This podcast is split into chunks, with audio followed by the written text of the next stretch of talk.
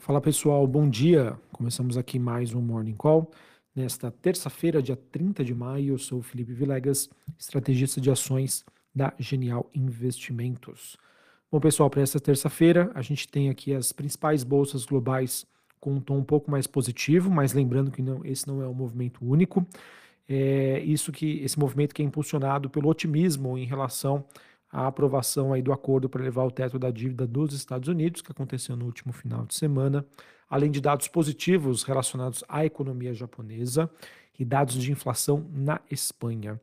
Sobre o teto da dívida norte-americana, estrategistas do Goldman Sachs eles veem uma alta probabilidade desse pacto ser aprovado até sexta-feira desta semana, ou no máximo até o final de semana.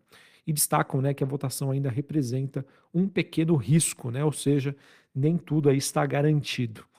Mesmo com a possível aprovação do acordo, os, os mercados ainda terão que lidar então com outros riscos que envolve aí um provável aumento da taxa de juros pelo Fed nos Estados Unidos no próximo mês e esse processo envolvendo aí a desaceleração da economia chinesa depois da sua reabertura que aconteceu no início de 2023.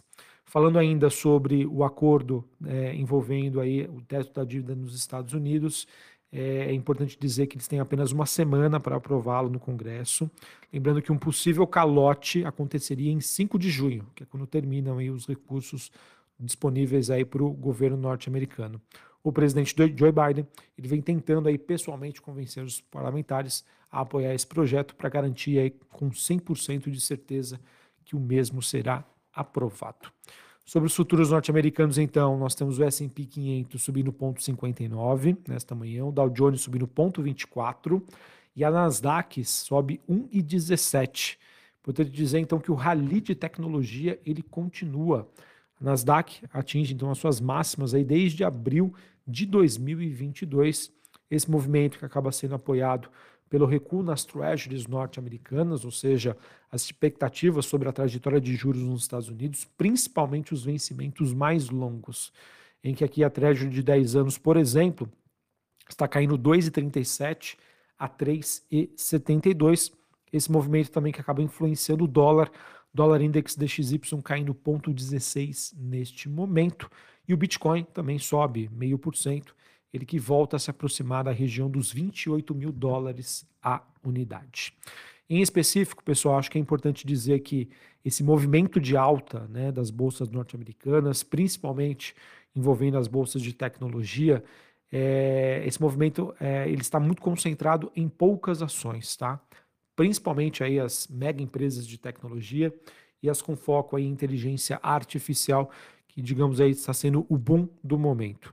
A Nvidia, por exemplo, está subindo mais de 3% no pré-mercado de Nova York, depois que o seu CEO é, revelou aí que vários produtos e serviços estão relacionados à IA e que estão aí com forte demanda. Então isso acaba, é, digamos assim, renovando esse sentimento em relação as ações de tecnologia nos Estados Unidos. É, sobre a agenda americana para hoje, a gente vai ter a divulgação de preços de imóveis nos Estados Unidos, referente ao mês de abril, às 10 horas. É, às 11 horas da manhã, confiança do consumidor. E a partir das 11h30, a gente vai ter alguns Fed speakers, né, ou seja, dirigentes do Fed, falando aí com a mídia em eventos. É importante aí para o mercado entender quais são os possíveis desafios e decisões que serão tomadas na reunião aí do Fed, que acontece no mês de junho. Sobre as bolsas asiáticas, pessoal, bolsa de Xangai subiu 0,09, bolsa de Hong Kong alta de 0,24 e a bolsa japonesa subindo 0,30. É, esse movimento que é impulsionado né, por esse sentimento mais é, de otimismo em relação ao teto da dívida nos Estados Unidos. A gente também teve a divulgação de ganhos da Toyota, ela que reportou aí um aumento de vendas globais. E para hoje, pessoal, às 10h30 da manhã, serão 10 h da manhã, perdão, 10h30 da noite serão divulgados os números referentes aos PMIs na China, referente ao mês de maio. Vamos ver, pessoal, esse dado é super importante para o mercado entender como está a demanda né, por produtos é, pela China, né, commodities. Então, esse número né, vai é, transparecer, obviamente, um reflexo aí no, na precificação das commodities amanhã. Acho que é super importante a gente acompanhar. Em relação à Europa, pessoal, a gente tem os mercados operando lá de, de maneira mista, algumas bolsas subindo, outras caindo. Londres recuando meio por cento, Paris, na Bolsa de, de Paris na França, é, caindo 0,35 e a Bolsa Alemã subindo 0,59. Em relação à Europa, tá, o que, que nós temos?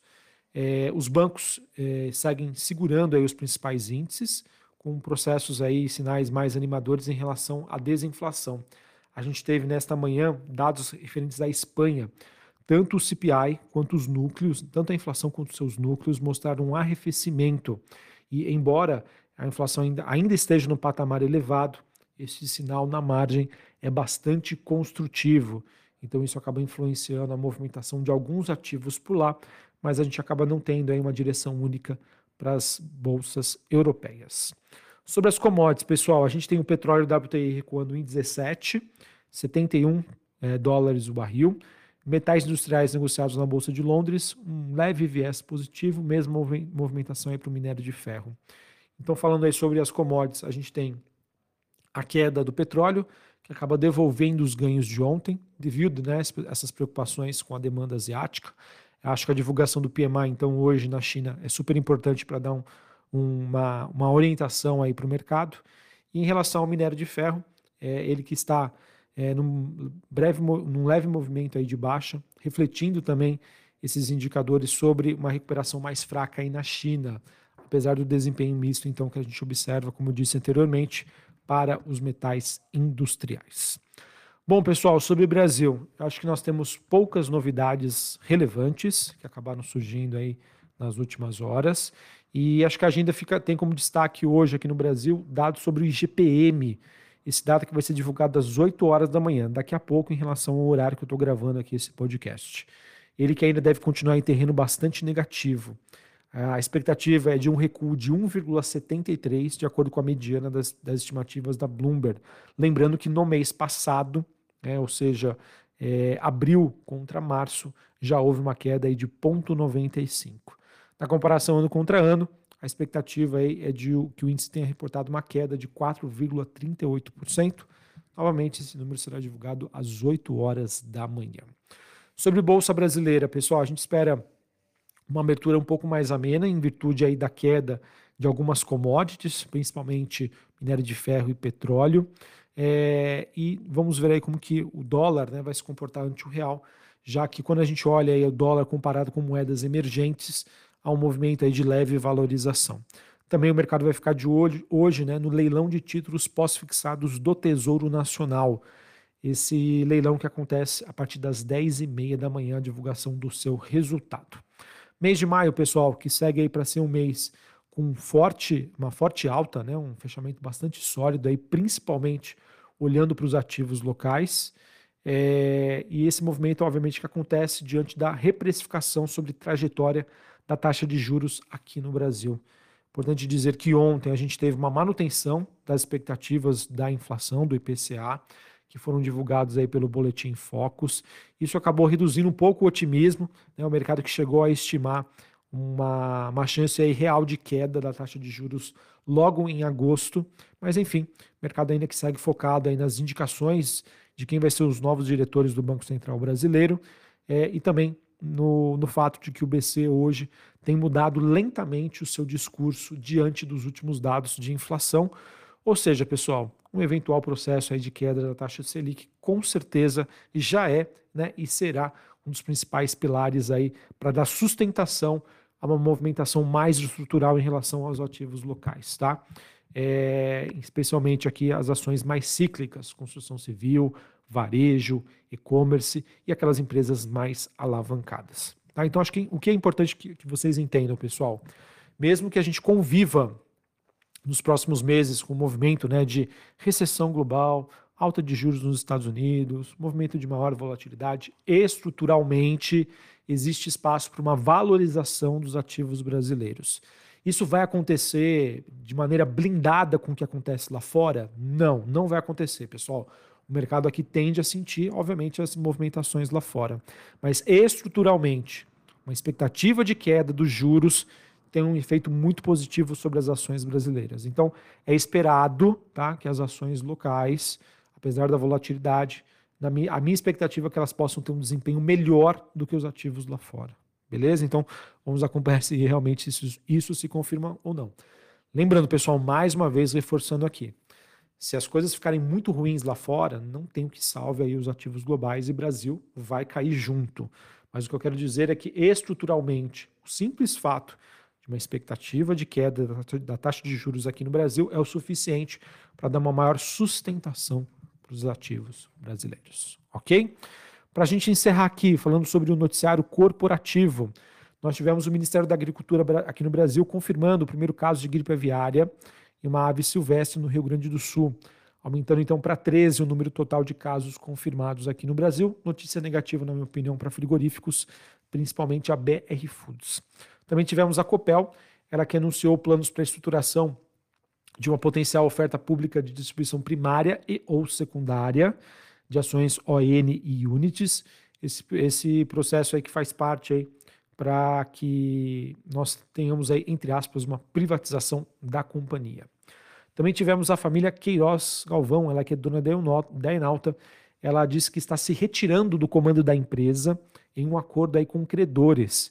E a gestora Give, ela recebeu aí ações da empresa como garantia de dívida, ela que vai ocupar um assento aí no conselho, então uma mudança bastante significativa aí na, na formação societária da Enalta. Acredito que isso vai ser refletido hoje na sua precificação na bolsa.